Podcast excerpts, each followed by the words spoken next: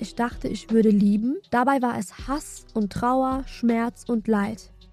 Aber was bedeutet jetzt dysfunktionale Beziehung?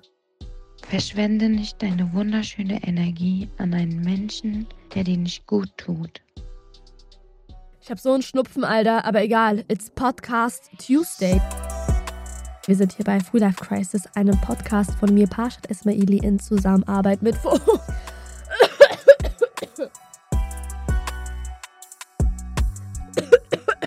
Boah, das hat gerade bös mir die Luft weggenommen.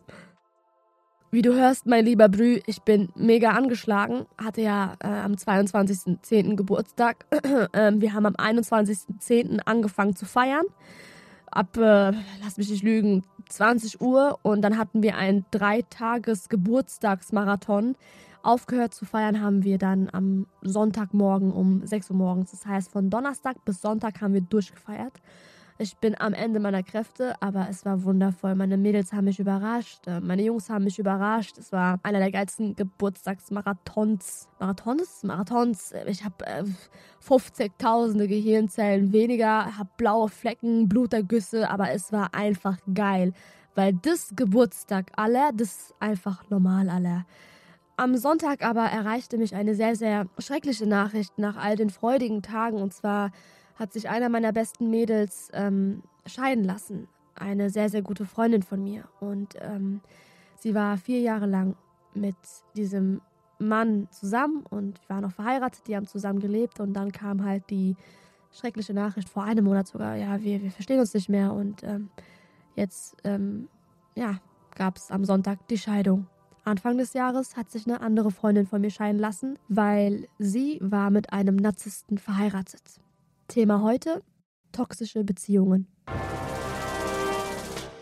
Thema heute ist ernst, aber habe auch wegen all den Vorfällen in meinem Freundeskreis, weil ich es unbedingt gebraucht habe, um besser da zu sein als Freundin für meine Freundinnen, sehr heftig darüber recherchiert und mich ein bisschen schlauer gemacht. Im Laufe dieser Folge werden wir zusammen lernen, was toxische Beziehungen bedeuten, was ein Narzisst ist und vor allem sich selbst zu lieben und zu respektieren. Wir kommen jetzt zur Insta-Umfrage der Woche. Und zwar habe ich euch natürlich gefragt, meine lieben Brüs, ähm, was ihr über das Thema toxische Beziehungen zu sagen habt. Vielleicht aus eigener Erfahrung oder von den Erfahrungen eurer Freunde aus. Und ähm, ein paar Antworten haben mich doch schockiert, obwohl ich auch dachte, ich hätte schon nicht alles, aber vieles gehört im Leben und vor allem in dieser Thematik. Wir fangen mal an. Wir legen los mit der ersten Frage. Warst du schon mal in einer toxischen Beziehung? Mehr als die Hälfte meiner Community, ganze 63 Prozent, antworteten mit Ja und 37 Prozent antworteten mit Nein. Frage Nummer 2. Wie lange warst du in einer toxischen Beziehung? Ich habe erschreckende, erschreckende Nachrichten bekommen wie fünf Jahre, viereinhalb Jahre, sechs Jahre. Dann gab es kürzere Zeitfenster wie anderthalb Jahre, acht Monate, elf Monate. Ich bin, bin geschockt, wie lange man in so einer Beziehung sein kann, aber ich weiß selbst aus eigener Erfahrung, dass wenn man verliebt ist, man sehr, sehr vieles mit sich machen lässt. Und spannender finde ich dann eure Antworten, die noch folgen werden, wie ihr es da rausgeschafft habt und woran ihr ähm, erkannt habt oder was das Hauptproblem eurer toxischen Beziehungen war. Da kommen wir jetzt schon zu Frage Nummer drei. Was war das Hauptproblem dieser toxischen Beziehung? Wieso war die Beziehung deiner Meinung nach toxisch? Ich habe Antworten erhalten wie, alles war immer meine Schuld, ich war immer zu sensibel, er durfte alles machen und ich nichts. Eifersucht, nur gestritten, geweint, uns gegenseitig verletzt und geschlagen. Manipuliert und schiebt alles auf mich, ein Machtkampf zwischen uns. Betrug und Lügen, Drogen, krasse Eifersucht, Abhängigkeit. Er hat mich emotional und psychisch fertig gemacht. Die Antwort, die ich am häufigsten erhalten habe, wenn ich jetzt auch mal so grob durchscrolle durch meine Antwortenfelder, ist die Antwort, dass der Partner ein Narzisst sei oder gewesen sei in der Beziehung. Andere Sachen, die auch häufiger ähm, vertreten waren in diesen Antwortenfeldern, waren Antworten wie Eifersucht oder krasse emotionale Abhängigkeit. Frage Nummer 4. Hast du es da rausgeschafft aus dieser toxischen Beziehung? 84% antworteten mit Ja und 16% antworteten mit Nein. Und um diese 16% mache ich mir Sorgen. Und genau für diese 16% mache ich auch diesen Podcast, diese Podcast-Folge. Ich hoffe, ihr werdet ein bisschen was mitnehmen können. Vor allem werde ich eine Person zu Gast haben, die mit einem Narzissten verheiratet war. Und ich hoffe, ihr werdet bis zum Ende hören und viel für euch mitnehmen. Frage Nummer 5. Wer hat dir geholfen, aus dieser Beziehung rauszukommen? Freunde, Familie, meine Religion, das Frauenheim, ich selbst, mein Verstand. Gar nicht, Amk. Er hat's irgendwann gerafft und behandelt mich jetzt wie eine Prinzessin. Ich bin der Meinung, da kann man sich nur selbst rausholen. Irgendwann klickt's. Allah, also Gott. Meine Mama. Wissen, Wissen finde ich eine sehr interessante Antwort. Frage Nummer 6. Was hast du aus all dem lernen können, aus deiner toxischen Beziehung? Da sind Antworten wie, bleib dir selbst immer treu, wenn du gute Absichten hast, ist der da oben auf deiner Seite. Scheiß auf diese kindische Eifersucht, in der wahren Liebe müsste es sowas nicht geben. An mich denken und nicht, was seine Familie oder er will. Für sich selbst stehen, mich selber schätzen. Red Flags ignorieren geht auf Dauer nicht gut. Arbeite in Therapie immer noch daran, mir keine Schuld zu geben. Nicht jedem helfen zu müssen, auch Nein sagen zu dürfen. Don't trust any Hondeson. Scheiß auf Männer. Okay, das ist ein bisschen verbittert meiner Meinung nach, aber fürs Erste vielleicht hilft es dir, um dich selbst zu heilen oder schneller darüber hinwegzukommen. Aber ich kann diese Einstellung ein bisschen verstehen. Nur pass auf, dass du die nicht zu lange hast, weil es wird dich verbittern. Möchte mich niemals wieder selbst verlieren. Bin mir die wichtigste Person. Meinem Bauchgefühl und meinem Herzen zu folgen und vor allem den Mund aufmachen. Das sind so die Antworten, die am häufigsten von euch kommen, worauf ich auch sehr, sehr stolz bin. Ich bin sehr, sehr stolz auf euch. Ich bin stolz auf euch, dass ihr eure Selbstliebe gefunden habt, dass ihr eure Eigenliebe gefunden habt, weil ich habe mich ein bisschen schlau gelesen und bin zu dem Entschluss gekommen, die Selbstliebe, die Eigenliebe ist wirklich die ehrlichste und stärkste Liebe auf dieser Welt. Wenn du dich selbst liebst, dann ist es einfach die ehrlichste Liebe, weil du selbst kannst dir nicht fremdgehen. Du selbst kannst dir gegenüber nicht toxisch werden. Das heißt, wenn du dich selbst liebst, dann ist es wirklich eine der schönsten Liebeszeitfenster, die es in deinem Leben jemals geben wird. Kommen wir nun zur letzten Frage der Insta-Umfrage der Woche und zwar, worauf wirst du aufgrund deiner Erlebnisse bei deiner zukünftigen Partnerin, bei deinem zukünftigen Partner besonders achten? Diese Red Flags beachten, zum Beispiel, wenn jemand Dinge tut, die mir nicht gut tun, dann run. Dass sie humorvoll ist, vertrauensvoll, zuverlässig, ein Herzensmatch. Nie wieder ein zu groß gewordenes Kind daten, Amk. Loyalität, Verständnis, Ehrlichkeit, Zusammenhalt. Verhalten bei Streitigkeiten, oh ja, der Ton, in dem mit mir gesprochen wird. Auf ein respektvolles Miteinander, mein Bauchgefühl. Respekt, Verständnis und Gleichberechtigung. Freiheit dass er mich feiert, wie ich bin. Ob er irgendwie komische Freunde hat oder Brüder. Okay, kann ich, kann ich irgendwo auch verstehen. Man hat auch so die ein oder andere Story gehört. Sein Verhalten zu dem, was er sagt. Actions talk louder than words. Ja. Interessant war es bei diesen Ergebnissen von euch äh, zu beobachten, dass äh, viele von euch jetzt in Zukunft auf besonders positive Charaktereigenschaften achten werden und sich erwünschen werden, aber manche von euch auch den Fokus auf negative Charaktereigenschaften legen werden. Das heißt, ihr werdet eher mehr darauf achten, okay, wann kommt das erste Ding, wo man sagen könnte, ich, ich haue jetzt ab oder oder wann kommt das erste Ding, wo man sagen könnte, okay, jetzt ist das ist ein Red Flag, jetzt ciao.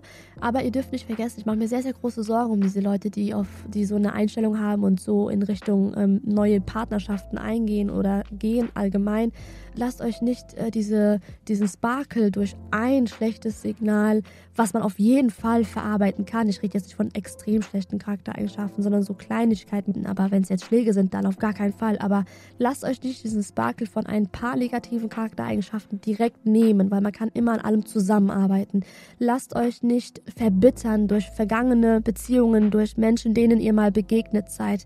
Also es ist nämlich zu schade, wenn ihr jemanden getroffen habt, der 50.000 gute Charaktereigenschaften hat und vielleicht nur so zwei, drei negative Charaktereigenschaften habt, aber ihr wegen eurer Traumata und euren ganzen negativen Erlebnissen schon direkt aufgebt.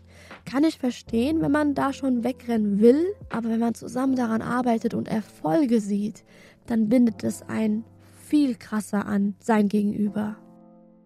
Außer der ist gestört, dann rennen Walla. Ja, ja, ja.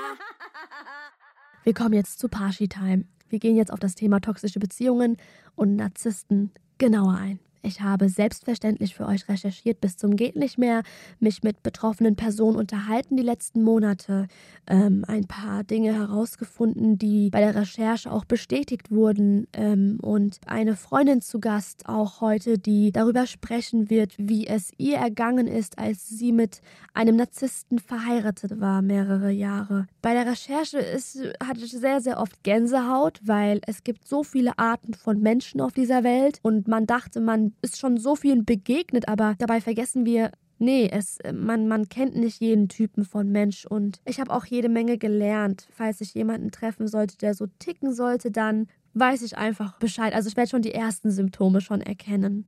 Wie gesagt, ich habe mich durchs Internet gestöbert und das erste, was mir angezeigt wird bei der Sucheingabe toxische Beziehung, ist ein Artikel von einem Klatsch- und Tratsch-Magazin. Aber das zweite Suchergebnis fand ich mega überraschend. Das war ein Artikel von der Apothekenumschau. Ich, ich, ich dachte mir so, okay, da lese ich mich jetzt mal rein. Toxische Beziehungen sind dysfunktionale Beziehungen, sagt der Paartherapeut Andreas Kirsche aus Hamburg. Aber was bedeutet jetzt dysfunktionale Beziehung? Toxische Beziehungen funktionieren meist so. Die Bedürfnisse des einen Partners stehen im Vordergrund und werden dominant eingefordert. Der andere Partner hat die Aufgabe, diese Bedürfnisse zu erfüllen. Das hört sich für mich jetzt ähm, so nach einem komplett einseitigen Muster an. In diesem Sinne ist die Beziehung geprägt von Dominanz, Kontrolle, Abwertung und Egoismus, sagt Kirsche. Woher wir Menschen Charaktereigenschaften entwickeln, das ähm, wissen wir ja. Woher wir sie abschauen und uns aneignen, ähm, das lässt sich meist aus äh, der Kindheit zurückführen. Wir wissen es ja mittlerweile alle Sprich, Erziehung spielt eine große Rolle, aber auch vergangene Partnerschaften, Traumata. Wir Menschen sind meist äh, das Spiegelbild der Taten anderer Menschen. Eine Aussage, die ich öfter von Freunden, die in einer toxischen Beziehung waren, gehört habe, lautet, Parshad, ich dachte, ich würde lieben. Dabei war es Hass und Trauer, Schmerz und Leid. Hier in diesem Artikel von der Apothekenumschau bestätigt sich diese Aussage meiner Freunde. Christian Hemscheimer, Diplompsychologe aus Hamburg, sagt, Betroffene verwechseln tiefes Leid mit intensiver Liebe, fühlen sich durch die Beziehung eher geschwächt als gestärkt, ordnen sich immer mehr unter und zweifeln an ihrer eigenen Wahrnehmung. An der eigenen Wahrnehmung zweifeln kann man aber auch nur, wenn ich das so von Erzählungen von meinen Freunden richtig verstanden habe, kann man aber auch nur, wenn das Gegenüber sich einen so fühlen lässt. Also wenn der toxische Partner so agiert, dass man selbst schuld sei an der aktuellen Situation oder an den aktuellen Krisen, das ist doch auch gleich das Verhalten eines Narzissten, oder nicht? Bei toxischen Beziehungen gibt es ja immer nur zwei Extreme. Jetzt mal ganz dramatisch gesagt, Himmel und Hölle. Also es wechselt sich ständig, manchmal eins bis zweimal pro Stunde, meinten viele meiner Freunde. Ähm, und bei dem Gedanken dachte ich mir so, krass, ständig damit rechnen zu müssen, dass die nächste Bombe platzt und auch das aushalten zu müssen. Also man, man weiß, da platzt gleich die nächste Bombe und man weiß es zwar, aber man muss mit diesem Wissen auch klarkommen. Okay, aber wir machen nochmal kurz langsam. Wir waren stehen geblieben bei dem Punkt, dass der toxische Partner einen an seiner Wahrnehmung zweifeln lässt. An der eigenen Wahrnehmung. Stichwort Narzisst. Was ist ein Narzisst? In der Psychologie sagt man, dass in jedem ein bisschen Selbstverliebtheit steckt, was glaube ich auch gut ist. Aber anscheinend haben manche zu viel davon. Ein Narzisst mit einer narzisstischen Persönlichkeitsstörung hat das kranke, krasse Verlangen nach Bewunderung und Aufmerksamkeit. Komplimente sind absolut wichtig für sie. Jeder muss sich dem Narzissten unterordnen, weil er oder sie, die halten sich für extrem, extrem wichtig.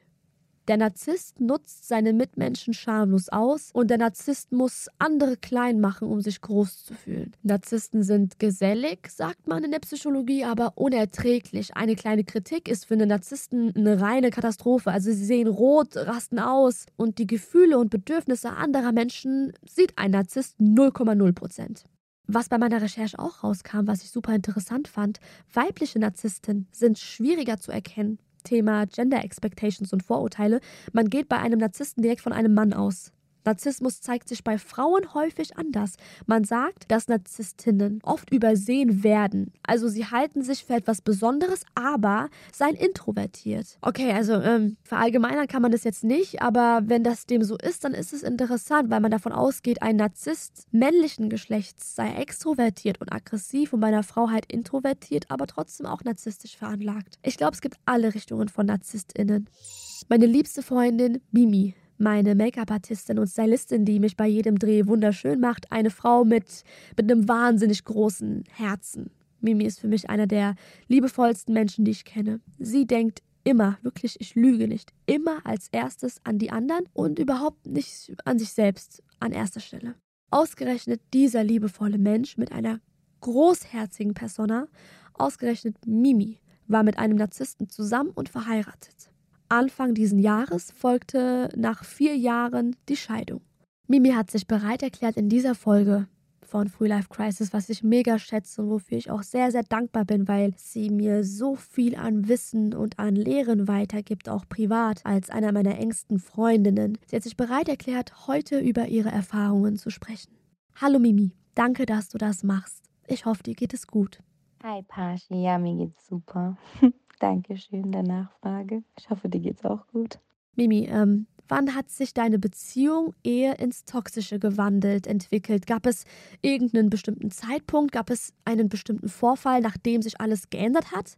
Weil ähm, ich kann mich ja daran erinnern, dass, dass ihr zwei, ne, ihr wart, ihr wart mega, mega glücklich zusammen. Hm, also ich muss dich enttäuschen, weil, um ehrlich zu sein, ich gar nicht so einen bestimmten Zeitpunkt hatte, wo ich gemerkt habe, okay, die Beziehung geht ins Toxische oder wandelt sich gerade ins Toxische. Es hat sich nach und nach so ergeben. Und anfangs habe ich es auch gar nicht erst gemerkt, sondern ich habe es erst im Nachhinein gemerkt, dass das passiert ist, nachdem ich schon komplett seelisch und körperlich am Arsch war. Wenn ich so zurückdenke, angefangen hat das nach der Ehe. Ich weiß nicht, ob es daran lag, dass wir dann wirklich zusammen in einer Wohnung gewohnt haben. Und dadurch, dass man halt auch durch diese ganze Pandemiezeit mehr Zeit miteinander verbracht hat als geplant, so habe ich halt diesen Menschen näher und schneller kennengelernt als vielleicht jetzt in vier, fünf Jahren, wo man nicht aufeinander gehockt hätte und arbeiten gewesen wäre und was zu tun hätte. Vielleicht hätte ich das auch viel später gemerkt, wenn diese Pandemie nicht gewesen wäre. Aber ich bin Gott froh, dass es dazu kam, dass ich das so schnell erkannt habe, weil es einfach grundsätzlich schlecht für mich war. Und was schlecht für mich ist, muss auch raus, raus aus meinem Leben. Und das habe ich wirklich schnell erkannt. Wobei ich auch daran wieder gezweifelt habe, weil ich einfach schon in diesem Teufelskreis war, dass ich den Fehler die ganze Zeit an mir gesucht habe. Natürlich würde ich niemals sagen, dass ich äh, fehlerlos bin. Jeder Mensch macht Fehler und ich habe bestimmt auch in dieser Beziehung viel beigetragen, was es dazu geführt hat, dass es nicht mehr geklappt hat. Aber es war größtenteils wirklich, weil es an meine Psyche ging. Irgendwann dachte ich, ich bin hässlich, also damit hat es eigentlich angefangen, dass ich dachte, okay, ich bin nicht gut genug für diese Person. Wobei ein Partner einem das nicht vermitteln sollte. Ein Partner sollte einen aufbauen und das war bei mir leider nicht der Fall. Ich wurde eher niedergemacht, so Du sagst, dein Ex-Mann sei ein Narzisst. Woran hast du feststellen können, dass er narzisstisch ist oder war? Weil dieser Mensch mich niedergemacht hat. Ich bin ein sehr offener und selbstbewusster Mensch gewesen, immer schon. Aber dieses Selbstbewusstsein, das hat er mir einfach genommen und ich habe es nicht gemerkt. Meine Mama hat es, um ehrlich zu sein, gemerkt. Und da hat es dann auch angefangen, dass ich drüber nachgedacht habe und mir gedacht habe, warum mache ich mich eigentlich selber so fertig? Warum zweifle ich an allem, was mit mir zu tun hat. Also ich habe gar nicht mehr an ihm gezweifelt, dass an ihm irgendetwas falsch ist, sondern ich habe die ganzen Fehler an mir gesucht, bis ich irgendwann gemerkt habe, ich glaube, das ist das, was er will. Dann habe ich auch viel recherchiert und geschaut und gegoogelt. Und irgendwann kam ich dann darauf, äh, was ist ein Narzisst? Wie tickt ein Narzisst? Und da war dann für mich so, okay, ähm, irgendwie passt das alles auf meinen Ex-Mann. Und es war gruselig, weil ich habe Sachen gelesen, wo ich mir dachte, oh mein Gott, genau dasselbe habe ich auch erlebt. Und es war, um ehrlich zu sein, enttäuschend, weil ich mir dann dachte, du hast so viel Zeit und Liebe investiert und dann hast du jemanden an deiner Seite, der dich eigentlich niedermacht, um sich besser zu fühlen. Anzeichen für diesen Narzissten in ihm gab es schon allein, wenn wir mit seinen Freunden unterwegs waren. Das hat ihm nicht gepasst, wenn ich jetzt zum Beispiel gut angezogen war oder stylisch angezogen war und die Freunde zu mir gesagt haben, oh mein Gott, du hast so einen heftigen Style, du siehst so gut aus und mich gepusht haben, hat es dem nicht gepasst. Dann, dann kam er direkt von der Ecke und hat gesagt, ja, und was mit mir? Bin ich nicht stylisch angezogen oder was? So, gönn doch so. Also da, das fand ich auch gar nicht schlimm so, aber das sind so Sachen, warum macht ein Mensch sowas? Warum beneidet er? Warum versucht er nicht einfach in diesem Moment sich zu denken, ja Mann, meine Frau zieht sich echt schön an, sondern hat diesen, diesen Narzissten in sich, wo sagt, nein, ich bin besser, ich bin cooler, ich bin lustiger. Immer dieses Ich-bezogene. Zum Beispiel, ich war nie so, ich habe es ihm gegönnt. Ich, ich habe ihn auch gerne unterstützt bei Sachen wie Klamottenauswahl oder so, weil ich mir einfach dachte, hey, wenn ich mich cool anziehe, soll er sich auch cool anziehen. Was hast du für dich lernen können für die Zukunft, wenn es um Partnersuche oder Partnerauswahl geht? Um ehrlich zu sein, kann ich die Frage nicht mal beantworten, weil ich so gekränkt bin von meiner Beziehung, die ich mit ihm hatte. Natürlich gab es wirklich auch sehr, sehr viele positive Momente. Ich möchte ihn nicht schlecht reden. Er, er hat halt diese Eigenschaft an sich, aber vielleicht wird er eines Tages einen Partner finden, der damit klarkommt. So. Aber ich habe für das, was in der Zukunft kommt oder Partnersuche mäßig, bin ich zurzeit lost, weil ich einfach viel zu große Angst davor habe, weil diese Eigenschaften nicht von Anfang an da waren. Anfangs war es nämlich nicht so und es macht mir sehr große Angst zu entscheiden, okay, wie tickt diese Person? Man braucht sehr viel Zeit und man muss diese Person kennenlernen.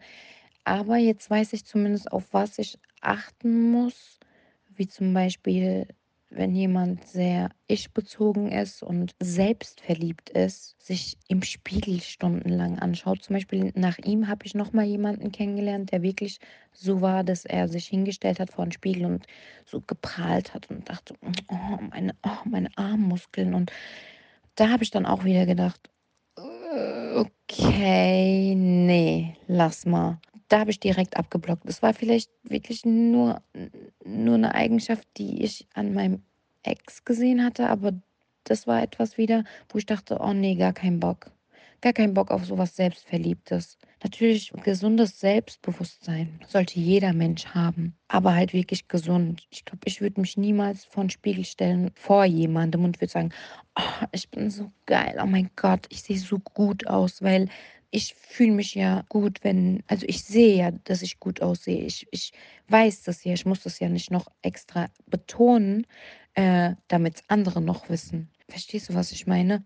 Und für die Zukunft, ich, ich weiß es noch nicht, um ehrlich zu sein. Ich weiß noch nicht, auf was ich genau achten muss. Aber es sind halt einige Dinge, die ich gesehen habe, wo ich jetzt drauf achte, wie zum Beispiel das mit dem Spiegel. Was würdest du deinem früheren Ich, deiner früheren Mims jetzt gerne sagen?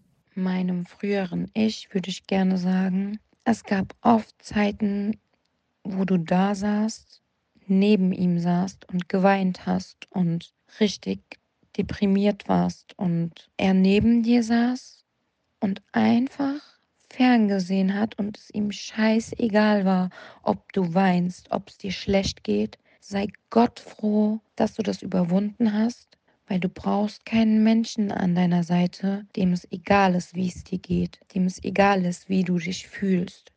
Du kannst froh sein, dass du das geschafft hast, das hinter dir zu lassen, dass du stark warst, trotz dessen, dass du geheiratet hast, die Entscheidung getroffen hast, zu sagen, nein, das ist nicht der Partner für dein Leben. Du kannst nicht mit so einem Menschen glücklich werden. Das war ein großer Schritt, Mims. Und ich bin stolz auf dich, dass du es gemeistert hast, weil dir geht es viel, viel besser. Du bist einfach wieder selbstbewusst. Du weißt, dass du ein heftiger Mensch bist.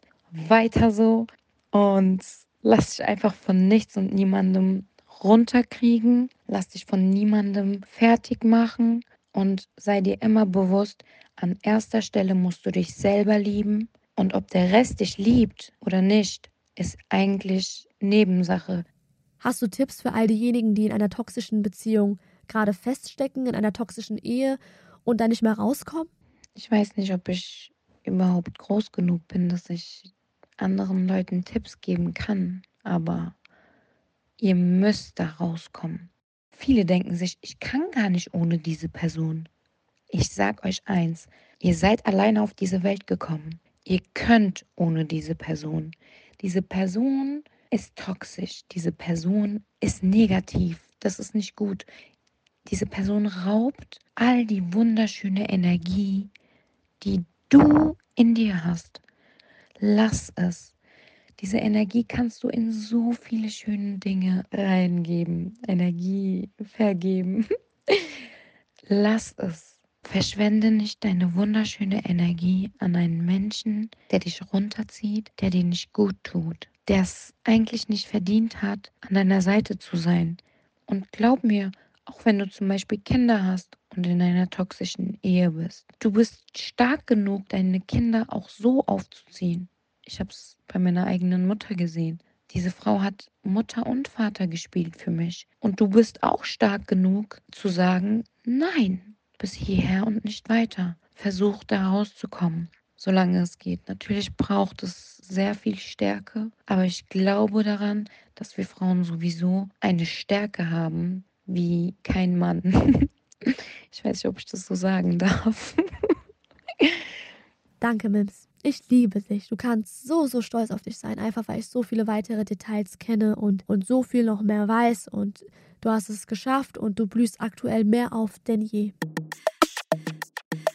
Ich habe im Internet einen Online-Test gefunden, bei dem man sich testen kann, wie viele und ob überhaupt man narzisstische Züge in sich hat.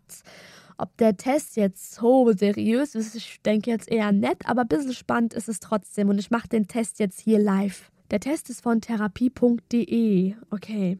Äh, ich soll jetzt Sachen bewerten, Aussagen bewerten von 1 bis 5. Ich schätze mal 1 heißt trifft eher nicht zu und 5 trifft voll zu. Aussage Nummer 1, es fällt mir leicht, andere zu manipulieren. Oh, da muss ich jetzt ein bisschen ehrlich sein. Sagen wir eine 3. Trifft mäßig zu. Zweite Aussage, ich weiß, dass ich gut bin, weil ich das immer wieder gesagt bekomme. Also ich kriege schon viel Komplimente, ähm, ich habe aber auch Selbstzweifel. Aber ich weiß auch, dass ich gut bin. Oh Gott, ist schon bei mir eine 4. Dritte Aussage. Ich werde einmal ein bedeutender Mensch werden. Ich finde, ich bin schon ein bedeutender Mensch. Ach du Scheiße, ich höre mich gerade an wie so ein egoistischer, ein egoistisches Arschloch. Ich finde mich schon besonders. Deswegen eins, das stimmt nicht, weil ich bin schon besonders. Aussage Nummer 4. Ich bin fähiger als andere Leute. Nein, nein, das bin ich nicht. Ich würde mir eine 2 geben, weil ich weiß, da draußen gibt es so krasse Brains und ich bin einfach komplett nett in deren Level. Nächste Aussage. Ich bin ein außergewöhnlicher Mensch. Das bin ich auch, aber macht mich das jetzt Narzisst? Ich finde 5. Ja, wir sind alle außergewöhnliche Menschen. Nächste Aussage. Ich habe einen starken Machtwillen. Aha, äh, äh, ich glaube, Christina wird jetzt sagen, ja, triff voll zu, du willst immer Alpha sein. Ähm, ich habe einen starken, ja, okay, da gehe ich mit der 3 jetzt. Ich halte mich selbst für eine gute Führungspersönlichkeit. Ja, ich gebe mir da eine 4. Ich erteile anderen gerne Anweisungen. Oh, scheiße, Dreck, ja. Ja, fuck, aber das habe ich schon immer als Kind gerne gemacht. Vier. Nächste Aussage, ich werde ein erfolgreicher Mensch. Ach, Leute, echt, ey. Ach, Leute. Ach, nee. Sag jetzt nicht, ich bin ein Narzisst, Alter. Ich bin ja schon ein erfolgreicher Mensch in meinen Augen. Also ich bin, ich finde, wir alle sind erfolgreiche Menschen. Ja, okay, ich bin eine 5. Was soll ich sagen? Aber ich. Nee, 4. Nee, 3. Wenn ich die Welt regieren würde, wäre sie ein viel angenehmerer Aufenthaltsort. Nein, niemals eins. Trifft gar nicht so. Okay, abschicken. Ab. Okay, hier steht jetzt, ich habe 20 von 40 möglichen Punkten erreicht. Je höher Ihre Punktzahl ist, desto stärker sind narzisstische Persönlichkeitsanteile in Ihnen vorhanden. Ein stark ausgeprägter Narzissmus kann sowohl mit positiven Aspekten zusammenhängen, wie hohes Selbstwertgefühl und Selbstvertrauen, als auch mit psychischen Beeinträchtigungen wie Depressionen. Selbst wenn eine Person die maximale Punktzahl in diesem Test erreicht, muss sie nicht unter einer narzisstischen Persönlichkeitsstörung leiden. Haben Sie den Eindruck, dass Sie selbst oder andere unter Ihren eventuell narzisstischen Persönlichkeitsmerkmalen leiden, dann empfiehlt es sich, Ihre Symptome von einem qualifizierten Therapeuten oder Diagnostik. Ja, für was habe ich jetzt den Test gemacht? Okay, also ja, der Test war Schmodder. Im Prinzip war der kompletter Schmodder, aber ich hatte echt, um ehrlich zu sein, Kurzschiss, weil ich mir dachte, boah, da gibt es schon sau viele Sachen, die auf mich so mäßig zutreffen. Und äh, ja, ich habe äh, von einigen Künstlern in der Branche gehört, wie Künstler haben alle einen narzisstischen Knacks. Fuck. Vielleicht bin ich ein gesunder Narzisst. Ja, ne, ich bin ein gesunder Narzisst. Mein lieber Brü, ich hoffe, du konntest von dieser Folge einiges mitnehmen, vor allem durch Mimis persönliche Story. Und ähm, für all diejenigen, die noch nicht in einer toxischen Beziehung waren, noch nicht mit NarzisstInnen zusammen waren, ich hoffe, das wird auch so bleiben. Ihr habt jetzt ein paar Sachen gelernt, wie ich auch. Und äh, wir haben uns jetzt vorbereitet für diese Art Mensch, die wir direkt erkennen können und vor der wir vielleicht auch flüchten müssen. Ich sage euch ehrlich, wir müssen nicht mit allen Menschen auf dieser Welt klarkommen. Vor allem mache ich mir auch gerade ein bisschen Sorgen um mich, weil wenn ich jetzt einem Narzissten begegnen werde, habe ich dann direkt dieses Helfersyndrom, Parschi-Syndrom. Das typische Helfersyndrom, das ich so an mir hasse, weil ich direkt immer helfen will, weil ich denke, ich, ich schaffe das und kann Menschen ändern. Aber nein, so wie ich es auch bei der Recherche gelesen habe, es gibt manche Persönlichkeitsstörungen, die man nicht wirklich, meistens nicht durch, nicht mal durch Therapie ähm, irgendwie äh, wegbekommen kann, äh, verarbeiten kann. Manche Sachen bleiben einfach in, im Charakter eines Menschen so bestehen. Und ähm, ich hoffe, du, du weißt jetzt genauso wie ich mehr, was für eine Art Mensch es gibt auf dieser Welt. Pass auf dich auf mach keinen Scheiß und hör immer auf dein Bauchgefühl. Und wenn es da einen Red Flag oder ein kleines Warnsignal gibt, bei der deine kleine Stimme, die du meistens vielleicht auch ignorierst, bei der sie so aufschreit, dann hör dir mal an, was die kleine Stimme zu sagen hat. Bis dann, mein Brü. Bis nächste Woche. Danke fürs Zuhören. Mögen deine Ohren nicht schmerzen. Frühlife Crisis ist ein Podcast von mir, Parshad Esmaili, in Zusammenarbeit mit Funk. Executive Producer Erhan Doan. Redaktion ZDF Johanna Hoppe. Redaktion Funk Jella Ritzen. Tonschnitt und Sounddesign Marianna Andrade Koch. Musik Severin Pschera.